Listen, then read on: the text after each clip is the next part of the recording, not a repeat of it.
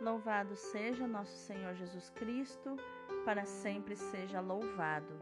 Hoje é sábado, 20 de novembro de 2021, 33 semana do Tempo Comum. Santo Edmundo, rogai por nós.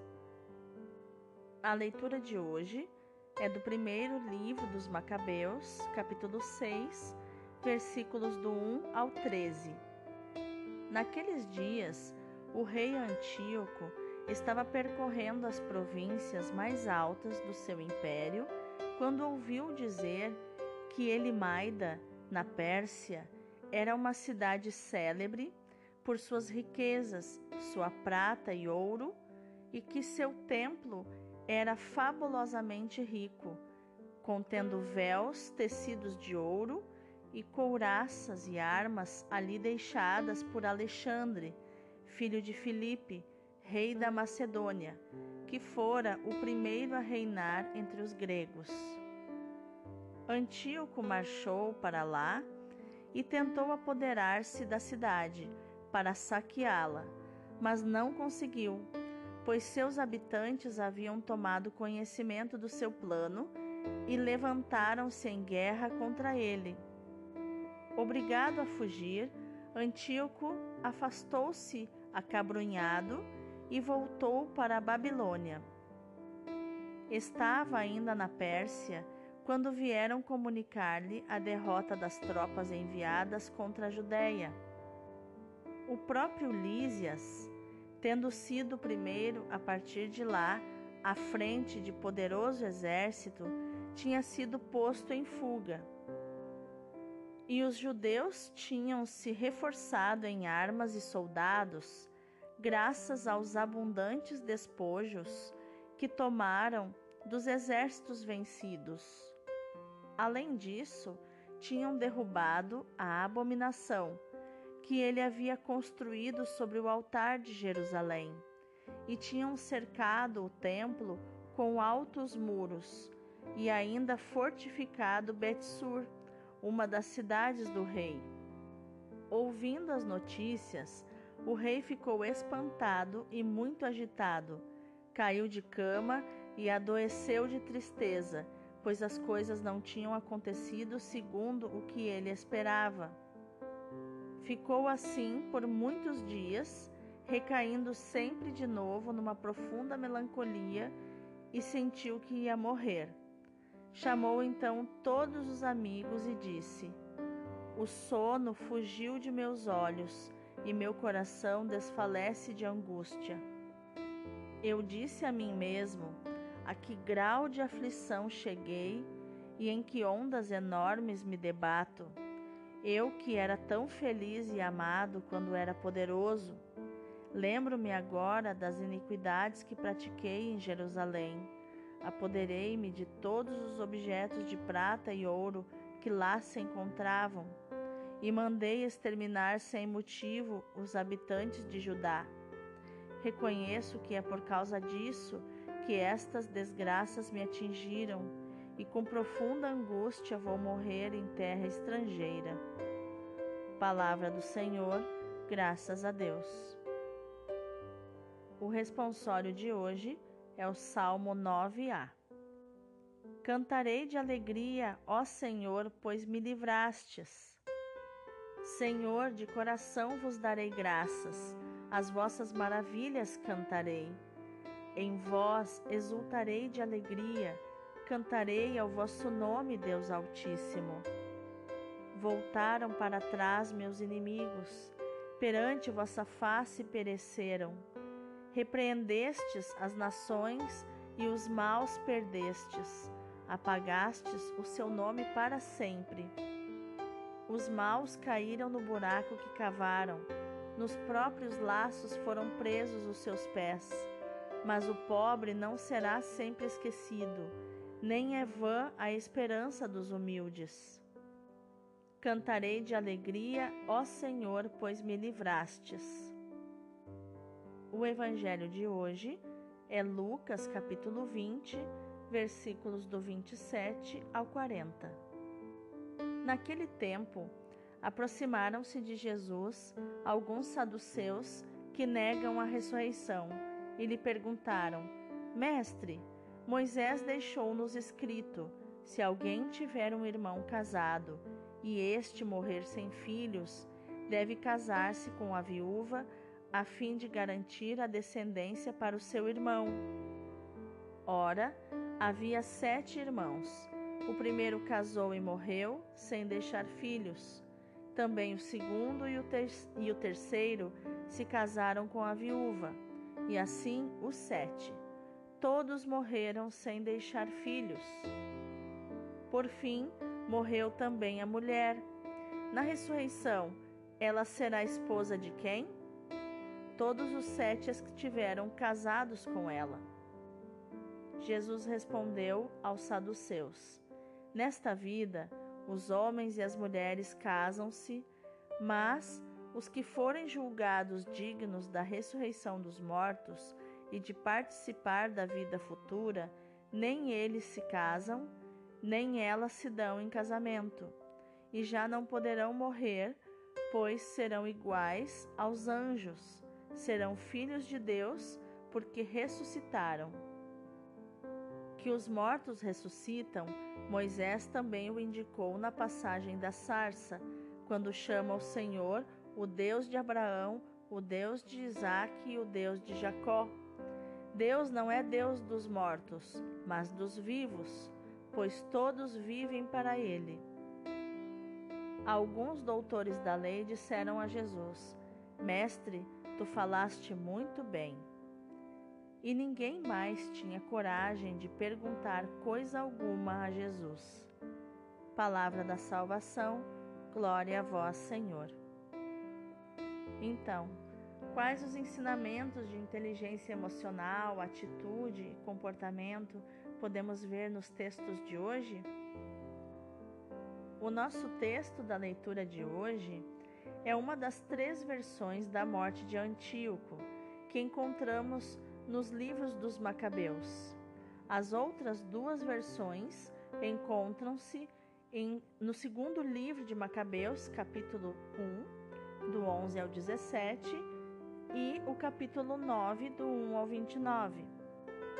A nossa versão interpreta a morte do tirano como manifestação do juízo de Deus.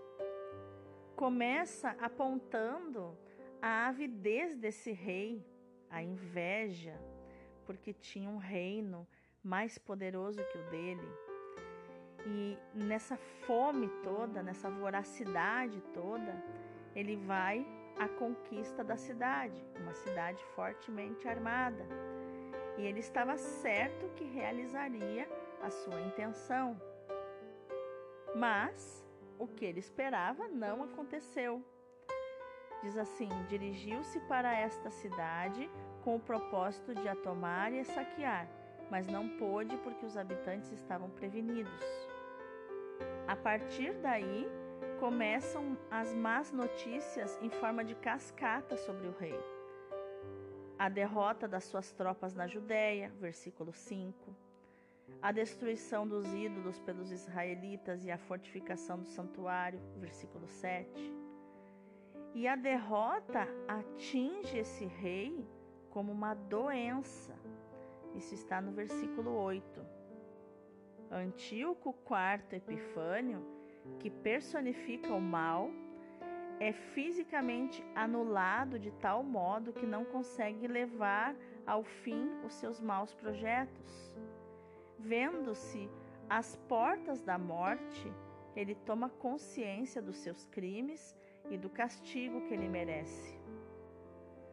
Se um psicanalista fosse analisar Antíoco, diria que o comportamento dele é todo baseado na criança interior é uma criança num corpo de adulto, querendo com um ímpeto tudo, querendo o mundo, querendo conquistar tudo. Eu quero, eu quero, eu quero. Eu quero ser o maior. Não pode haver nenhum reino maior que o meu, que eu quero ir lá e me apropriar e tomar posse daquele reino.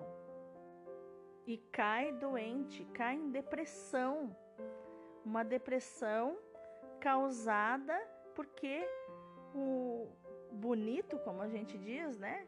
Porque esse infantil não teve aquilo que queria, os seus caprichos satisfeitos.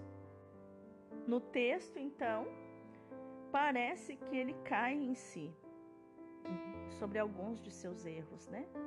E mais do que arrependimento, ele mostra uma resignação diante do castigo que justamente o atinge, por causa da profanação do templo e do mal feito a Israel.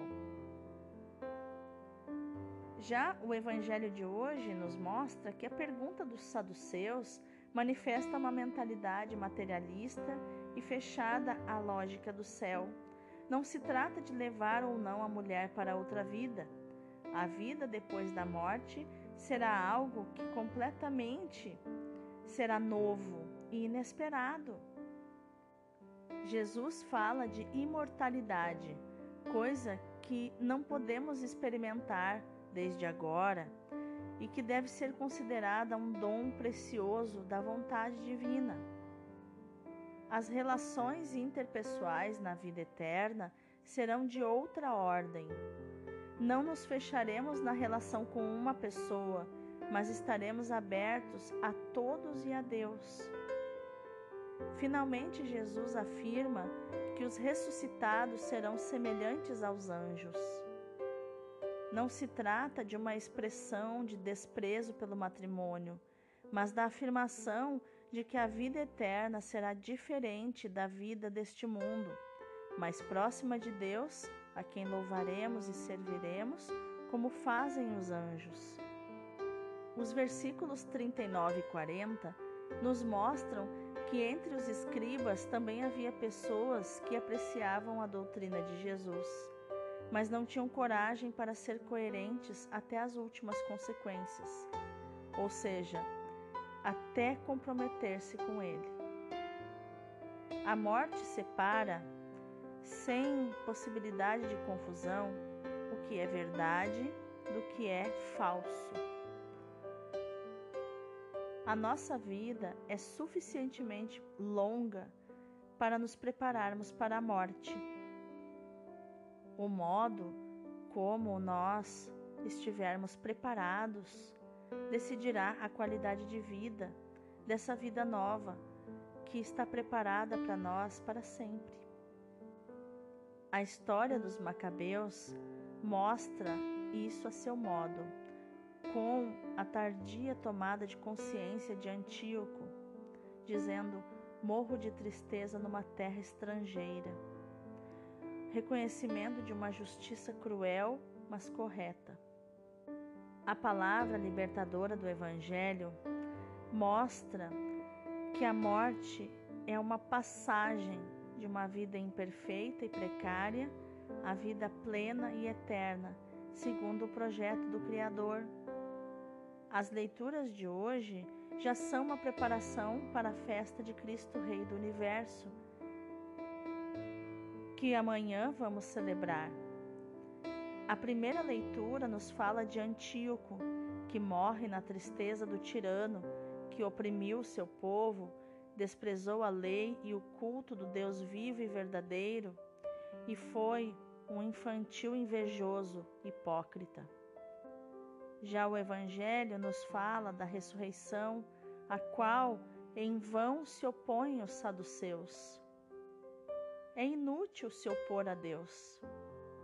E Jesus responde: Deus não é Deus de mortos, mas de vivos, pois para ele todos estão vivos. Jesus é o nosso Rei, que não nos impôs o seu domínio pela violência, mas morreu na cruz em aparente fracasso. Na realidade, a sua morte, aceita em total adesão à vontade do Pai, triunfou sobre a morte e abriu-se vitoriosamente à ressurreição. Que possamos nos preparar para acolher o nosso Rei justo, vitorioso, humilde, como escreve o profeta Zacarias, com a profunda humildade de Maria. Que possamos nos submeter a Ele de todo o coração, como ele se submeteu à vontade do Pai. Assim entraremos no seu reino, reino de verdade e de vida, reino de santidade e de graça, reino de justiça, de amor e de paz, como reza o prefácio da missa de amanhã. Vamos orar? Senhor, tenho medo da morte. Tenho medo da morte dos outros, dos que me são queridos, daqueles que não consigo dispensar. Porque mais profundo do que pensar que alguém morre para mim, que quem se vai morre para mim, é pensar que para quem se vai, eu morro para ela. Eu morro para alguém que se foi, que não lembra mais de mim, porque está na glória eterna, envolvido nas maravilhas do céu.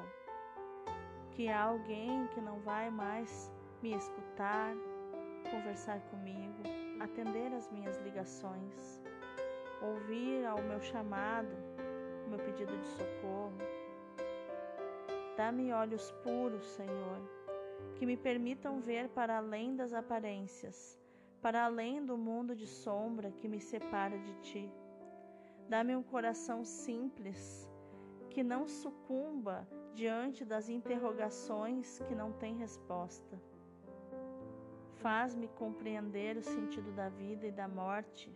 Ajuda-me a aceitar o teu silêncio e a ausência de respostas para tantas questões que me atormentam. Ajuda-me a acreditar sempre que és o Senhor da vida e da morte. Amém. Que no dia de hoje, meu irmão, minha irmã, você possa meditar no versículo 38 de Lucas 20. Deus não é Deus de mortos, mas de vivos. Para Ele, todos estão vivos. Deus abençoe o teu dia.